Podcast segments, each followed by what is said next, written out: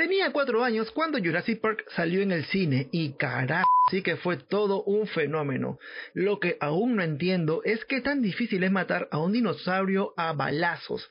Esos son prácticamente indestructibles, pero como diría el chuache en Predador, si sangra, podemos matarlo. Arrancamos a las 3, a las 2, a la 1.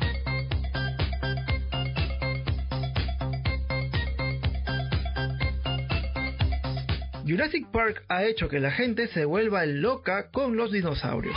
Bueno, bueno, bueno. En realidad los dinosaurios ya habían aparecido antes en el cine, pero nada como Jurassic Park al mezclar el arte de la mecatrónica y los efectos especiales, que por cierto en 1993 aún estaban en pañales. Uy, no lo puedo creer. Ah, verdad, y antes de olvidarme, hay un episodio genial de eh, en esta saga serie documental las películas que nos formaron en Netflix sobre el rodaje de Parque Jurásico, así que lo recomiendo 100%. ¡Qué buen servicio! A lo que iba es que Jurassic Park popularizó a los dinosaurios, pero muchos no tenían ni puta idea de las especies que aparecieron en la gran pantalla. No, no, no, no, no, no, no, no, no, no, no. Bueno, sí. Lo cierto es que Jurassic World resucitó esta popularidad con dinosaurios genéticamente modificados, haciendo que el clásico y poderoso T-Rex sea un cachorrito de feria frente al Indominus Rex. Esto se va a poner feo. En fin, para que no te pases por la vida describiendo a los dinosaurios de Jurassic World como ese grande que grita, ese otro que solo sabe joder o ese enorme que vuela. Uy, cuidado que me voy volando. Te contamos cuáles son todas las especies que aparecieron en el tráiler. A ver, quiero ver si es cierto. El Parasaurolophus es el primero que aparece en escena donde Star-Lord, este no, digo, Owen Grady aparece montando a caballo. Un detalle curioso es que este animal apareció antes en Jurassic Park original y Jurassic World The Fallen Kingdom. El apatosaurio aparece después, en medio de lo que, bueno, me, me, parece que es un aserradero. ¡Cielos, qué macizo! Este animal enorme apareció en todas las películas de la nueva franquicia y se caracteriza por sus patitas delanteras más cortas y su larga cola. Yo no sé con ustedes, pero en esa corta escena el CGI me pareció hasta el recul. Ahora, el Deinonychus merece una explicación. Ah, caray. Eso sí me interesa, ¿eh? Sucede que el tráiler muestra dos versiones, una emplumada, es imposible no, no, notarlo, y la versión escamosa que es la más conocida en la franquicia. ¡Un clásico! Si bien estos animales son llamados simplemente como velociraptores, Todas sus características como el tamaño, la forma y comportamiento son en realidad propias del Deinonychus, una especie similar a los velociraptores, pero que no es lo mismo. ¡No te lo puedo creer! Avanzamos en el tráiler y vemos al mosasaurio saliendo del océano. No sé si es el mismo que apareció en las entregas anteriores de Jurassic World, pero bien es cierto que se trata de la bestia más peligrosa. Recordemos que pudo comerse al Indominus de un solo bocado. ¡Ay, qué miedo! ¡Yo me voy! El tiranosaurio ya es archiconocido. Creo que es muy obvio que sí. Y aparece en el autocinema. Esta bestia apareció en todas las películas, ya sea como aliado temporal o una amenaza. Aquí sí mucho ojo con el detalle. El pequeño Composagnathus aparece en forma de esqueleto en el campamento de la doctora Ellie Sattler. Al final, así como que ves al fondo unos pequeños huesitos, pues bueno, ese es el dinosaurio. Esta criatura es muy peligrosa en manada y apareció en The Lost World, Jurassic Park 3 y Fallen Kingdom.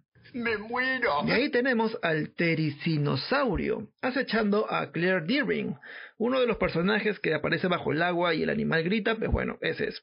Este dinosaurio es nuevo y resulta extraño su comportamiento porque el animal es herbívoro. Sus tremendas garras eran para alcanzar la vegetación y no animalitos como las personas. Ahora, quiero explicar algo.